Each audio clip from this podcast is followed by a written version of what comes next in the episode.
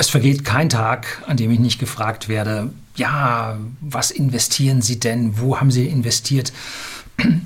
Sie haben solche Jahrzehnte an Wissen auf dem Buckel, haben die eine oder andere Krise miterlebt. Nun erzählen Sie mal, was Sie investiert haben. Und dazu muss ich immer sagen, nein, nachher macht mir das einer nach und sagt nachher, falsch gemacht. Ne? Haben Sie Money Monster gesehen mit George Clooney, so ungefähr. Nein, deswegen gebe ich da an der Stelle keine Empfehlung, aber ich möchte Ihnen heute mal einen Einblick in einen Teil der Werte, die ich habe und einen Teil der Werte, die ich auf meiner Watchliste stehen habe, also über die ich mir Gedanken mache, will ich Ihnen zeigen und damit mal ein bisschen Einblick geben, wie man denn so in seinem Portfolio ein bisschen strukturieren kann. Bleiben Sie dran.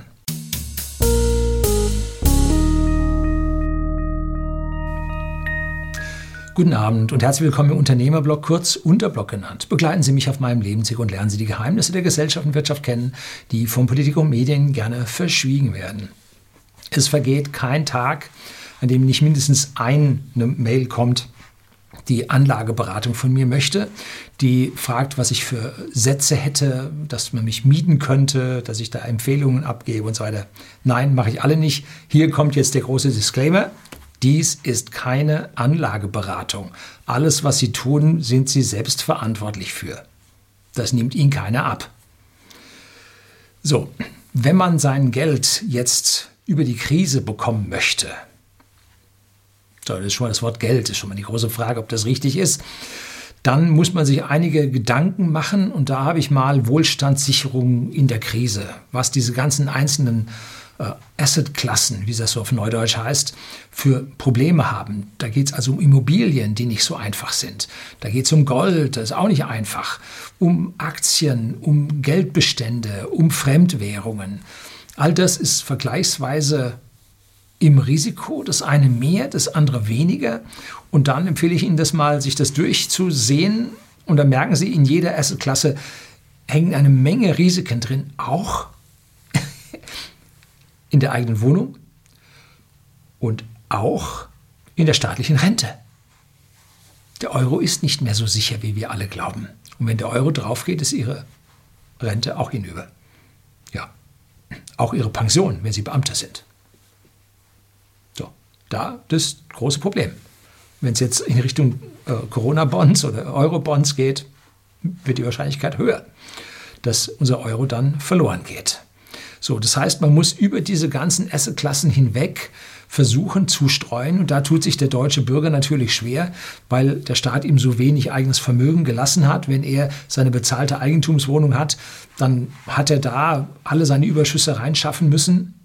Da wird ihm für ein restliches äh, Depot vergleichsweise wenig übergeblieben sein. Also da hat man immer Lumpsums drin, was nicht so ganz einfach ist. Guter Bekannter von mir hat letztlich seine Wohnung, die er sich ja, mit Schulden zur Vermietung extra angeschafft hatte und damit eine Rendite von 3% im Jahr geschafft hat.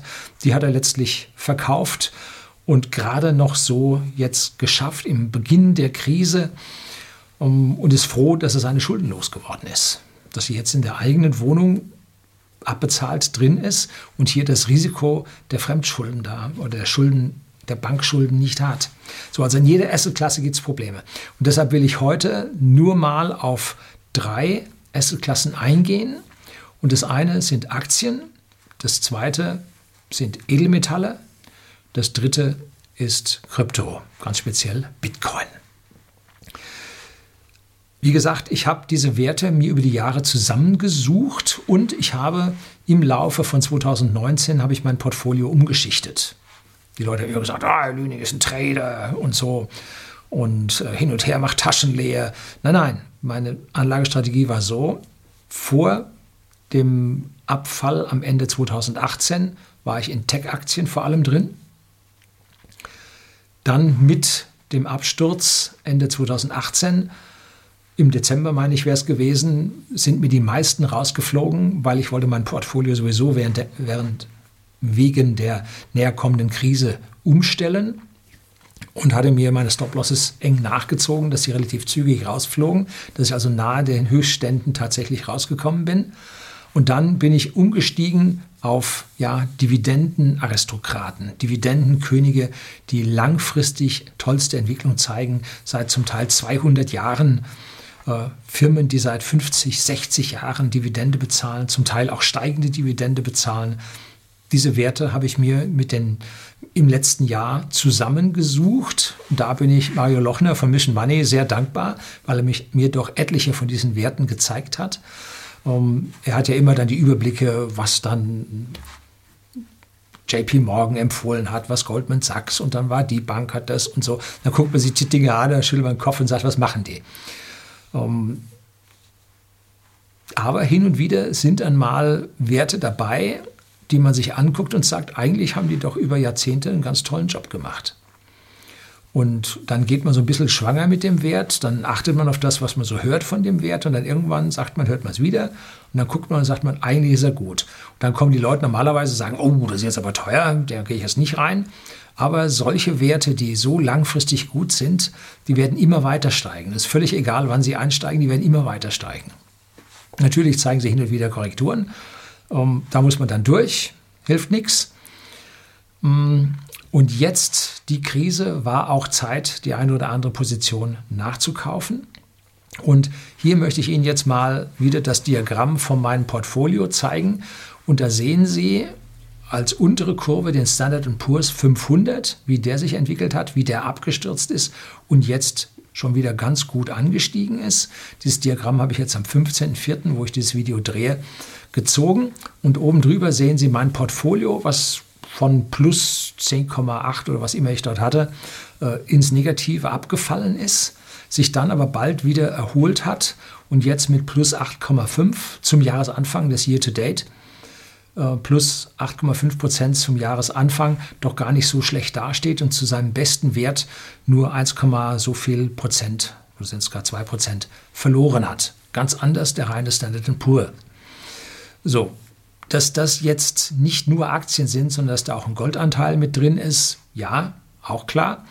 Äh, da ist allerdings nicht der Bitcoin-Anteil mit dabei. Den kann ich in diesem äh, ja, System nicht mit konsolidieren, funktioniert nicht. Und jetzt möchte ich dann mal auf die einzelnen Aktien eingehen, wie ich sie ja mir alle so rausgesucht habe. Es sind wie gesagt nicht alle drin, von denen die gezeigt sind weil ein paar sind auf meiner Watchlist, ein paar sind in meinem Depot drin. An einer Aktie habe ich mich von getrennt aufgrund dieser Auswertung, die ich jetzt gemacht habe. Und was habe ich für eine Auswertung gemacht? Nun, ich will hier zeigen, wie die Aktien der verschiedenen Kategorien in diesem Crash reagiert haben. Wie viel die einzelnen Aktien gefallen sind und wie viel sie dann wieder gut gemacht haben und wo sie jetzt am 14.04. gestern dann tatsächlich standen, wie viel sie von dem ursprünglichen Einbruch wieder geholt haben, wie volatil diese ganze Geschichte ist. Da geht es erst nicht von Stichtag zu Stichtag, sondern vom Höchststand im Frühjahr, meistens war es im Februar, zum Tiefstand. Der Tiefstand der Krise ist bei manchen Aktien zu unterschiedlichen Zeitpunkten stattgefunden. Und dann, wenn es wieder hochging, da links der feste Stichtag 14.04. Und da können Sie jetzt dann erkennen, wie volatil die Geschichte ist. Und es gibt eine Riesenüberraschung, welcher Wert am wenigsten volatil ist. Ja, das kommen Sie nie drauf. Naja, wer ein bisschen äh, Wirtschaftspresse, Medien konsumiert hat, der weiß es dann schon, was es ist. So, und jetzt steigen wir dann ein in dieses Excel-Sheet. Und dies ist nun die Tabelle der von mir rausgesuchten Werte. In der ersten Spalte A sehen Sie den Namen und zwar ist das das Kürzel meist von der New York Stock Exchange oder der Nasdaq. Das liest sich ein bisschen besser als diese unförmigen Nummern in der EU. Dahinter in welcher Währung dieser Wert gehandelt wird, nämlich hier US-Dollar oder hier Schweizer Franken, ein Euro-Wert haben wir jetzt nicht dabei. Dann den Höchststand, den diese Aktie im Laufe des Frühjahrs gehabt hat. Da stiegen ja die Kurse allgemein an und ich habe hier den höchsten Stand genommen und zwar Tagesschlusskurs, den ich finden konnte von dieser Aktie. Und dann nach dem Fall, nach dem Sturz an den Börsen, den Tiefstand.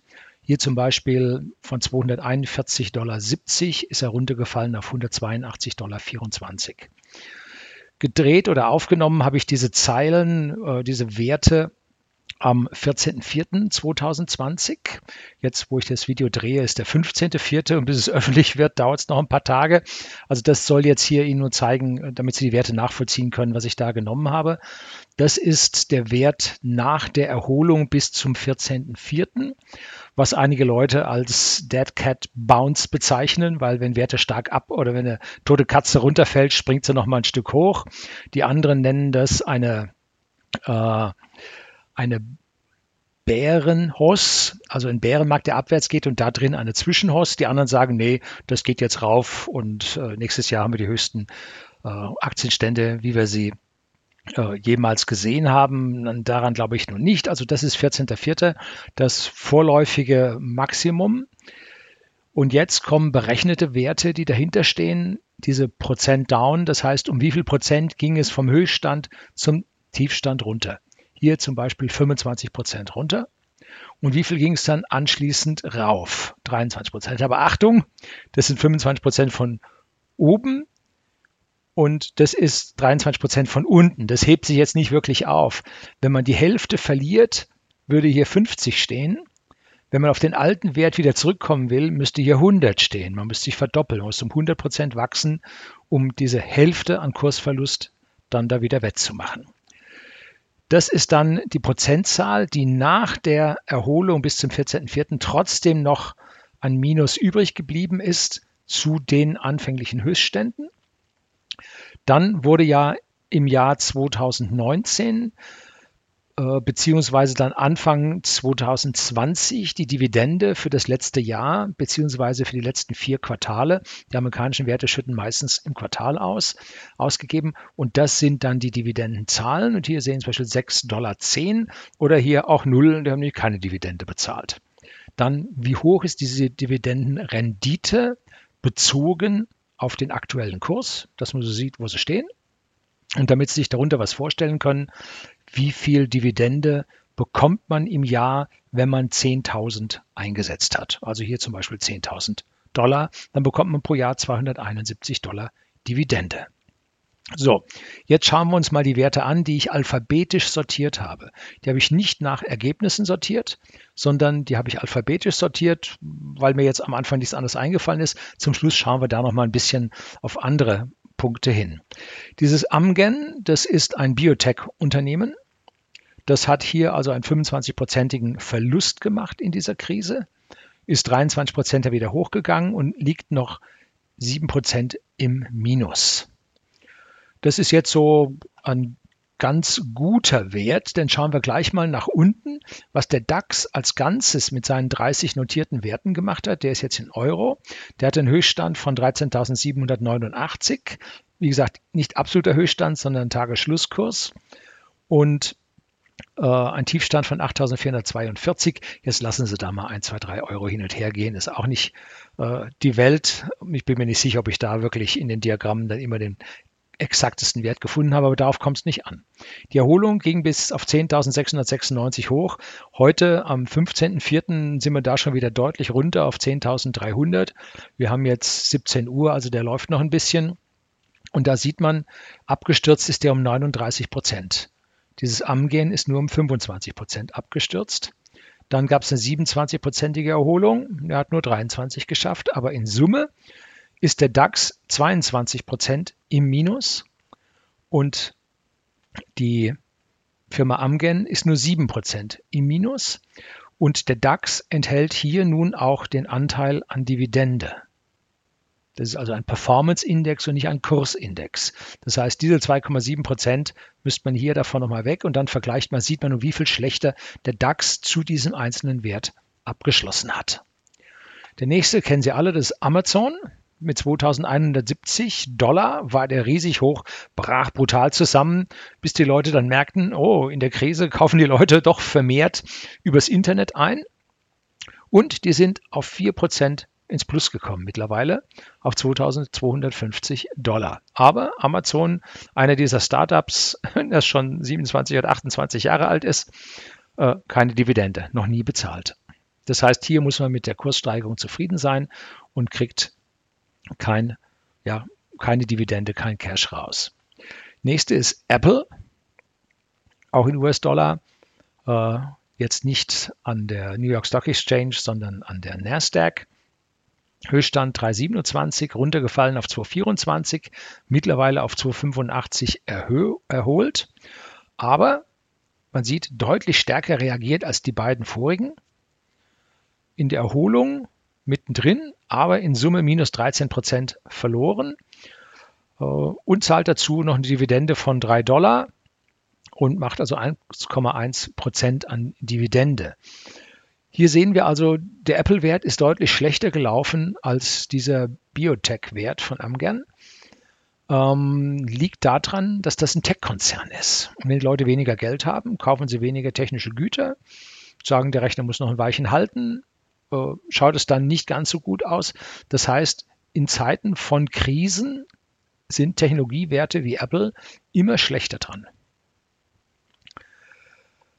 Dieser Wert BEP, das ist, der nennt sich, glaube ich, Brookfields Renewable Energy Partners oder so ähnlich. Das ist ein äh, erneuerbarer, nein, ein blödes Wort, äh, ein regenerativer Energieversorger aus USA. Und den hat es also total zerlegt mit 46 Prozent im Minus, ist dann zwar deutlich gestiegen, ist hinten aber nicht besser rausgekommen. Bislang der schlechteste, hat aber eine Dividende bezahlt. Und daran kann man jetzt sehen, äh, dass Dinge, die auf staatliche Subventionen auch angewiesen sind, denn auch die USA zahlt für die Errichtung von Photovoltaikflächen auch ja, Unterstützungen, sowohl auf, glaube ich, auf Bundes- als auch auf Staatenebene. Und immer wenn hier Subventionen laufen, haben die Leute also nun Angst, dass das da weitergeht oder nicht weitergeht. Die Energie dürfte auch ein Stückchen teuer sein, dass also Leute dann äh, irgendwann sagen, nee, bei dem kaufe ich nicht mehr, weil der mir vom Preis her äh, dann doch zu hoch ist. Jetzt ist mir erstmal das Hemd enger als die Jacke. Also hier dieser Renewable Partner hat also einen sehr, sehr schlechten, eigentlich den schlechtesten äh, Entwicklung gezeigt. Muss man also sehr vorsichtig sein, gilt aus meiner persönlichen Sicht für alle diese äh, grünen Energieversorger. Dann Bristol Myers Squibb, das ist ein Pharmakonzern. Den hat es mit 31 Prozent auch zerlegt, allerdings um 30 Prozent wieder gestiegen, steht nur mit 11 Prozent im Minus mit einer Dividende von 1,72 Dollar, immerhin 2,9 Prozent Dividende, die hier dann im Prinzip an dieser Stelle auch noch im Laufe des Jahres eingefahren wird, wenn der Kurs sich dort hält, was ich nicht glaube. Der berühmte Warren Buffett mit seinem Berkshire Hathaway, und zwar die A-Aktien, das sind die geteilten, die nicht, ich weiß nicht, was kostet sie gerade, 280.000 Dollar eine Aktie oder so.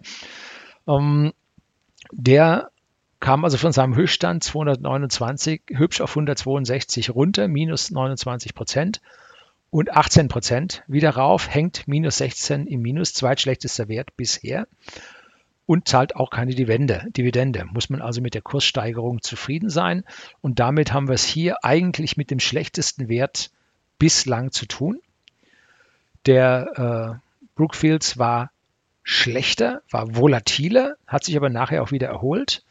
Und der Berkshire Hathaway hat sich halt nicht so weit erholt, weil seine Investitionen langfristiger Natur sind und das so schnell nicht aussieht, als ob, das, als ob sie da jetzt wieder auf den grünen Zweig kämen. Also dieser Wert ist aus meiner Sicht ein gefährlicher, wo man sich überlegen sollte, ob man sich von dem dann doch trennt. Aber ähm, der hat schon auf lange Zeit immer einen sehr, sehr guten Riecher gehabt, dass man ja eventuell auch hier später mit Besserungen sehen kann, die andere nicht bringen können. Also Warren Buffett war immer für eine Überraschung gut, hat kurzfristig die Märkte oftmals nicht geschlagen, langfristig hat er sie meist geschlagen.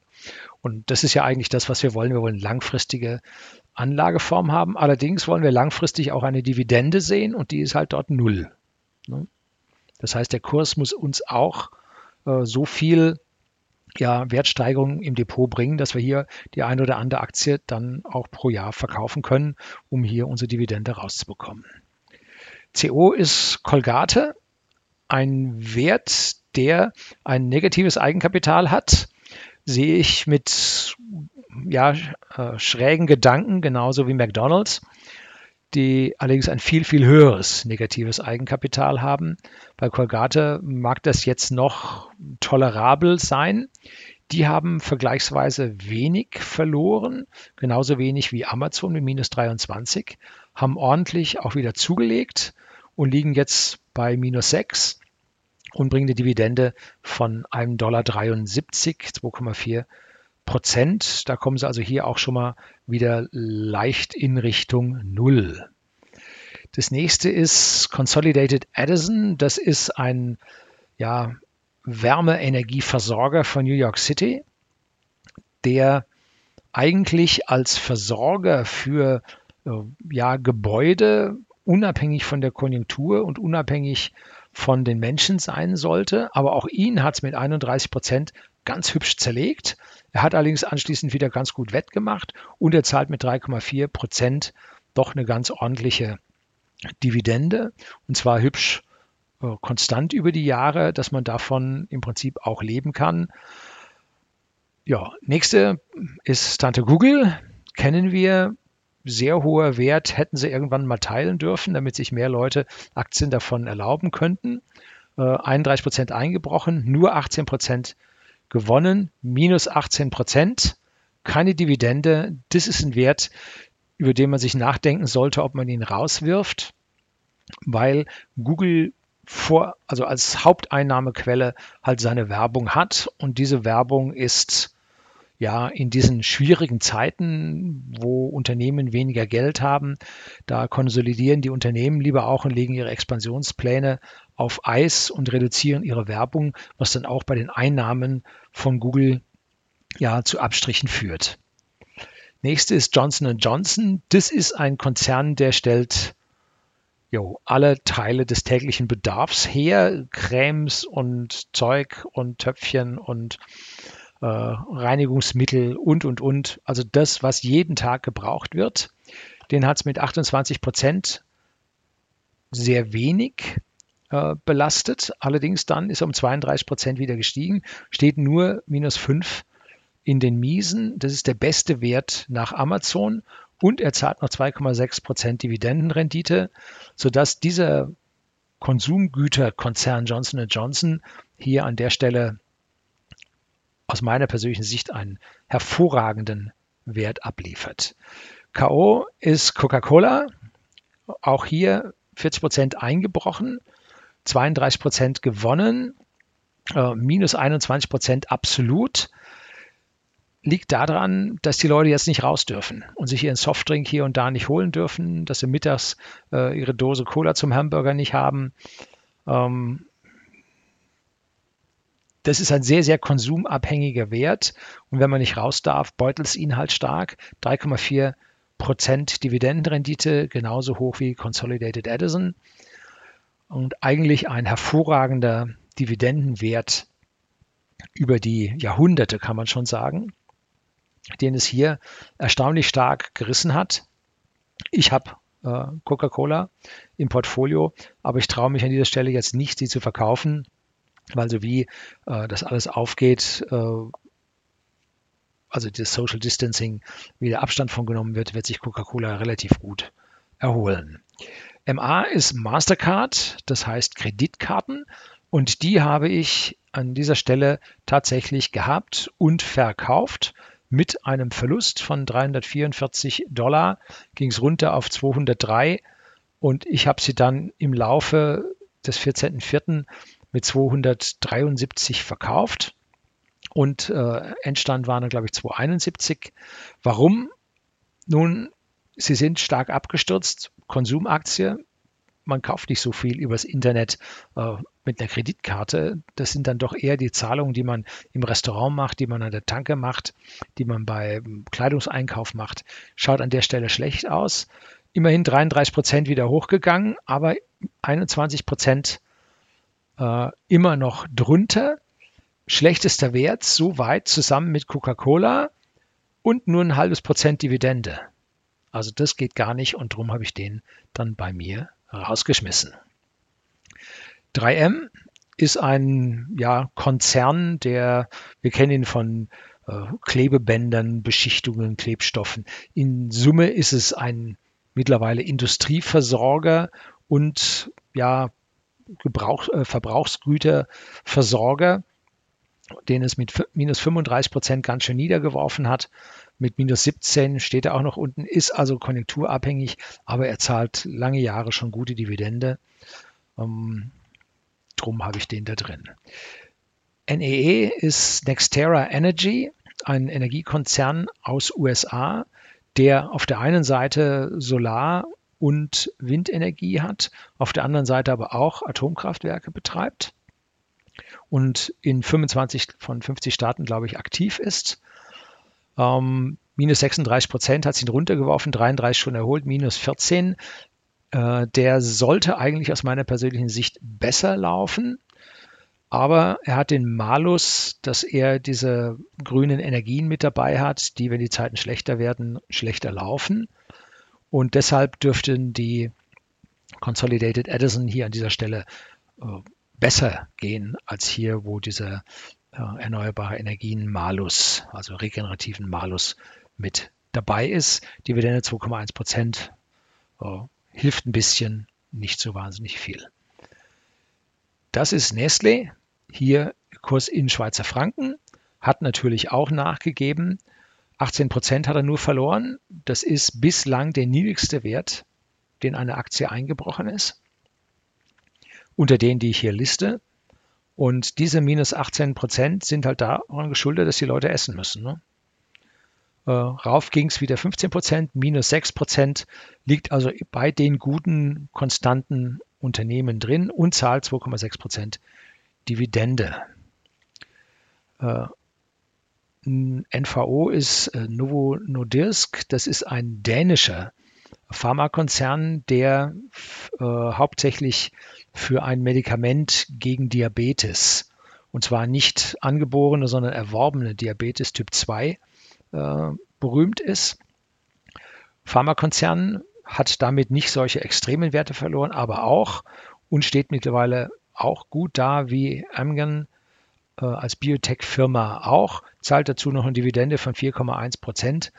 Das schaut gar nicht so schlecht aus für einen europäischen Wert. Procter Gamble, einer der großen äh, Gebrauchsgüter, Konsumgüterkonzerne, äh, nur minus 21 gehabt, 18 Prozent hoch, steht bei minus 7 Prozent. 2,7 äh, Prozent Dividendenrendite funktioniert an dieser Stelle ganz gut. Der nächste ist wieder ein Schweizer und zwar Roche, der Pharmakonzern. Äh, minus 10 übrig geblieben.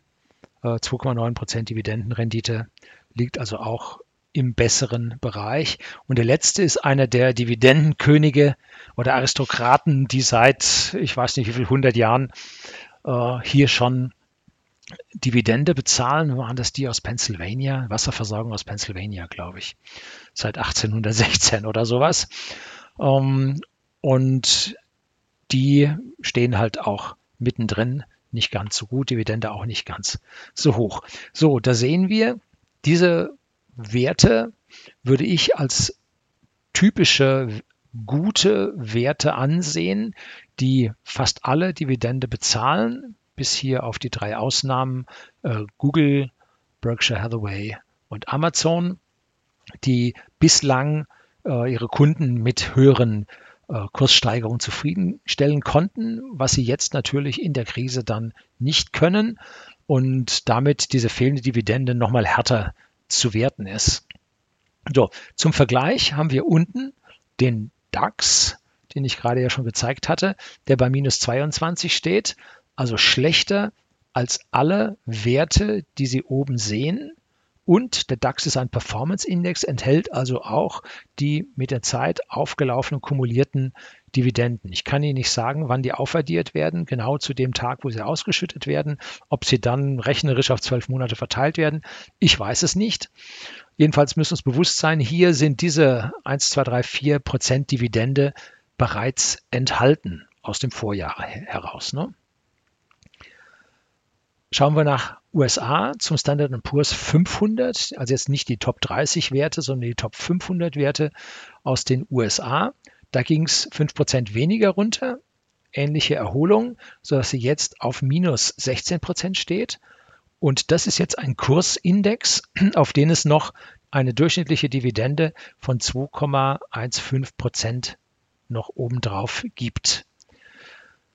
Das sind deutlich bessere Werte, die wir hier an dieser Stelle erreichen mit diesem Portfolio im Verhältnis zu den Durchschnitten. Das heißt, hier haben wir bessere Aktien ausgewertet, als wir jetzt mit einem ETF auf einen dieser Indizes äh, erzielen würden. Vergleichen wir dazu hier unten noch äh, drei Benchmarks dazu, nämlich einmal Gold. Das ist nur 13 Prozent abgestürzt, aber schon wieder 18 Prozent gestiegen, liegt in Summe um 4 Prozent im Plus über diesen Dip hinweg. In letzter Zeit steigt er deutlich. Hier habe ich jetzt die 1736. Wir liegen mittlerweile schon bei über 1750. Also da geht es hurtig weiter bergauf.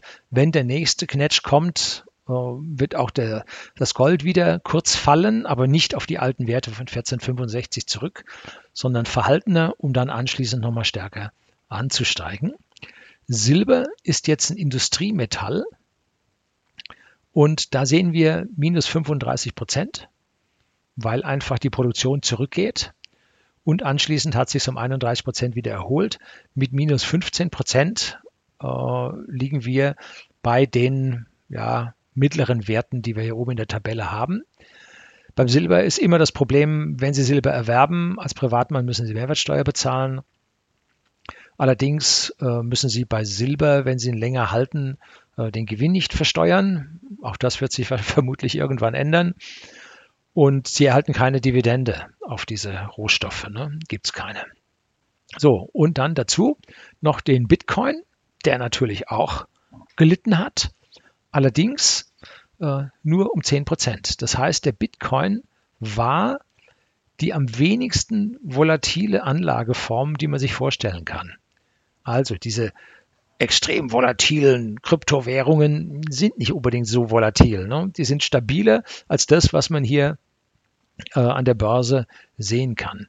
Mittlerweile dann 4% wieder rauf und in Summe zum 14.04. um 6% runter. Mittlerweile, glaube ich, liegen sie wieder unter den 6,9. Schwer zu sagen. So, da sehen wir ja, eigentlich sind all die Werte, die ich mal so identifiziert habe, sicherlich für ein Portfolio sind das zu viele, muss man sich dann raussuchen, was man will.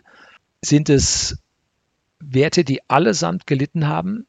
Das heißt, es ist sehr schwer, überhaupt in einer solchen Krise nicht Geld zu verlieren mit einem Aktiendepot. Aber wir haben gesehen, es kam nachher wieder hoch und die anfänglich sehr hohen Verluste sind nicht mehr so hoch, wie diese Spalte vom 14.04. uns nun hier zeigt. Es gibt aber auch Krisengewinne und diese beiden Aktien habe ich tatsächlich in meinem Portfolio. Die tun wir jetzt mal hier unten mit rein. Minerva und Gilead ähm, zwei Pharmakonzerne, die in diesem Impfstoffzirkus mit drin sind. Und die haben hier ein Stück weit mit minus 23, minus 5 Prozent zwar auch gelitten, haben sich aber nachher massiv rauskatapultiert, dass sie jetzt bei 44 Prozent im Plus liegen und bei 10 Prozent im Plus liegen. Ich hatte hier die Gelegenheit, weil mich das dann interessiert hat, wer kann denn hier so ein Krisengewinner sein, äh, habe ich tatsächlich eher in der Gegend von den 18 bzw. 65 Dollar gekauft. Tiefstände erreicht man natürlich nie, weil nachher begannen die schon wieder zu steigen. Aber hier konnte ich einige äh, Gewinnsteigerungen doch an dieser Stelle mitnehmen und die 44 Prozent bei Minerva, das tut einem richtig gut. Allerdings auch diese Firma zahlt keine Dividenden, weil die noch so frisch sind, dass sie noch nicht so viel Geld verdienen. Ja, Gillette äh, wird zum Beispiel auch unterstützt von dem amerikanischen Ex-Top-Politiker Donald Rumsfeld, dem man hier einige Verzwickungen und so mit der Regierung äh, nachsagt. Ob stimmt oder nicht, weiß ich nicht, kann ich nicht beurteilen. Auf jeden Fall legen die amerikanischen Unternehmen, alle wie wir sie hier sehen, sehr viel Wert in ihrem sogenannten Aufsichtsrat, wie wir es sagen würden. Das sind die Non-Executive Directors, immer hochrangige Politiker zu haben, die ihnen an dieser Stelle helfen. Nicht anders bei der Deutschen Bank, die jetzt ja unseren ehemaligen Wirtschaftsminister Gabriel äh, in den Aufsichtsrat hineinbekommen haben, der ist ja auch nicht da, um Aufsicht zu üben, sondern der ist dafür da, um Türen zu öffnen, vor allem in der Politik. So, jetzt können wir noch mal zum Abschluss hier die Geschichte mal ein bisschen sortieren. Zum Beispiel ähm, sortieren nach Prozent down, aufsteig, absteigend. So, dann können wir hier sehen, welche Werte am wenigsten verloren haben.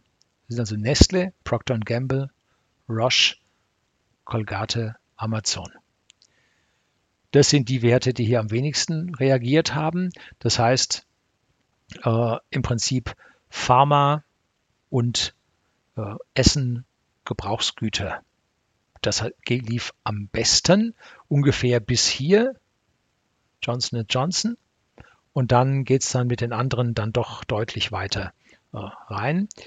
Dann schauen wir mal an, wer sich denn bis zum 14.04. am besten gehalten hat.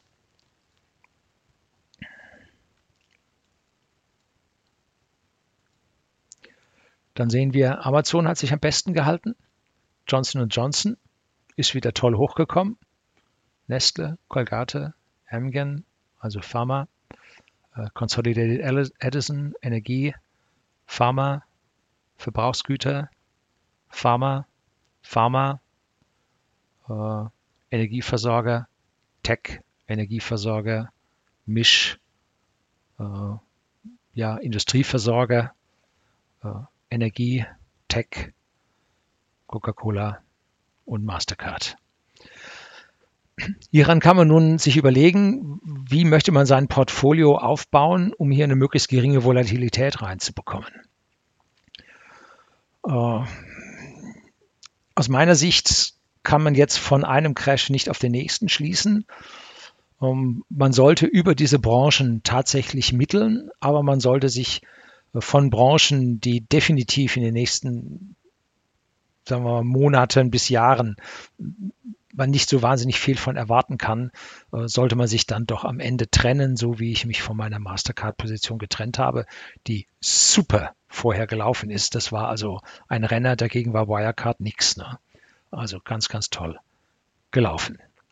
Was können wir uns jetzt von diesem ja, einzelnen Werten mitnehmen? Nun, es gibt Branchen, die regieren stärker, Branchen, die regieren schwächer. Wenn man auf die großen Indizes setzt, liegt man immer schlechter, weil man halt nicht die besseren Aktien hat, sondern weil man über den ETF einen Index hat. Eine Mischung aus mehr oder weniger vielen Aktien, wo halt auch welche drin sind, die ein bisschen schlechter abschließen. So, die vergleichsweise guten Aktien habe ich so ausgewählt, dass ich hier Dividende bekomme.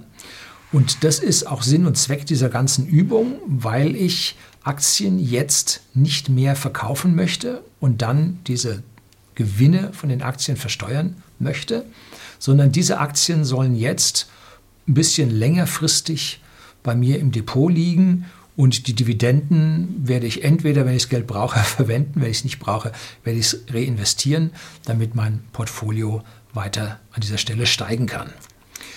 Die letzte Spalte in der Tabelle hatten Sie ja gesehen bei der Investition von 10.000 Euro. Das ist natürlich nicht so bei mir, dass diese Werte alle genau 10.000 äh, Euro oder 10.000 Dollar oder Schweizer Franken oder was auch immer dort für eine Einheit stand haben. Und das wird dann auch bei Ihnen, wenn sich da vielleicht ein paar Werte rauspicken, nicht so sein, denn diese Werte werden auseinanderklaffen. Die einen werden sich besser entwickeln, die anderen werden sich schlechter entwickeln. Und da müssen Sie jetzt überlegen, was machen Sie? Und normalerweise geht man dann hin und rebalanced. Das heißt, man geht hin und verkauft das eine und kauft das andere, um wieder Chancen gleich zu verteilen.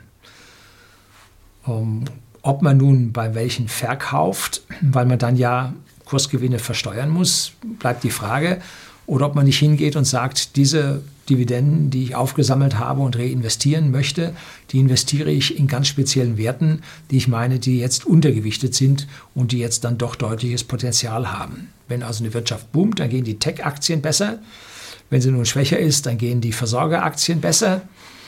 Um, und jetzt muss man sich überlegen, dass wenn die Tech-Aktien boomen und man dort kriegt man meistens weniger bis keine Dividende und man dort Geld rausbekommt, dass man dann die Versorger aufstockt und wenn die Versorger ordentlich liefern, dass man dann die Tech-Aktien anschließend wieder aufstockt. Dass man dann vom Wechsel der schlechten Jahre an der Börse zum, hin zu den guten Jahren an der Börse, dass man dann dort aus dem Reinvestieren, der, dem sogenannten Thesaurieren der Gewinne, hier dann ein Balancing hinbekommt.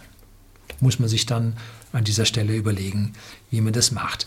Das ist jetzt jedenfalls mal ein Ansatz für alle die, die mich hier gefragt haben, äh, die ich alle abgewimmelt habe. Und nochmal der Hinweis, dies ist keine Empfehlung. Was immer Sie tun, ist Ihr eigenes Ding. Ich bin kein professioneller Finanzinvestor, ich mache das nur für mich. Hm? Keine Prüfung gemacht, also vertrauen können Sie mir nicht. Sollten Sie mir vielleicht auch nicht oder vielleicht doch, wer die schlechtesten Leumund, ich glaube nach den Wohnungsmaklern sind das die Banker mittlerweile, oder? Äh, weiß man nicht.